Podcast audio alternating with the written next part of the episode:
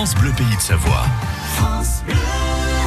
Pascal Imbert est avec nous ce matin dans le rendez-vous de la vie pratique. Elle est l'auteur du livre Mes 20 huiles essentielles aux éditions Jouvence. Des huiles essentielles qui font déjà peut-être euh, d'ailleurs partie de votre quotidien. Si ce n'est pas le cas, je suis certaine que notre experte va vous convaincre de vous y mettre aussi à vos tours. Alors Pascal, c'est quoi vraiment une huile essentielle? Alors une huile essentielle, en fait, c'est un extrait de plantes aromatiques. Et cet extrait est obtenu par entraînement, par distillation, par entraînement à la vapeur d'eau. Alors donc ça c'est l'huile essentielle et après on obtient aussi des essences. Les essences c'est vraiment ce que synthétise la plante.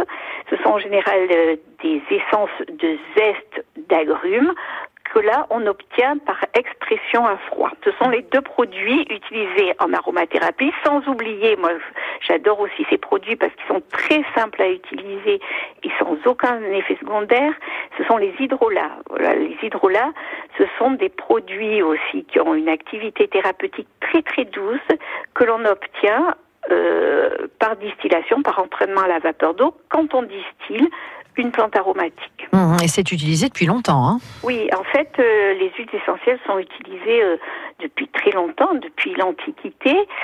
Et euh, en fait, la science, depuis peu, s'y est vraiment intéressée.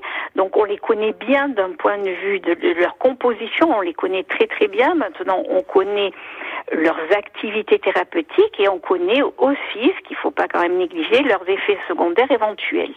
Donc, ce sont des produits naturels maintenant qu'on connaît bien scientifiquement. Hum, merci Pascal Imbert. Vous êtes l'auteur d'un ouvrage qui s'appelle Mes 20 huiles essentielles, qui est paru aux éditions Jouvence. Podcaster cette chronique.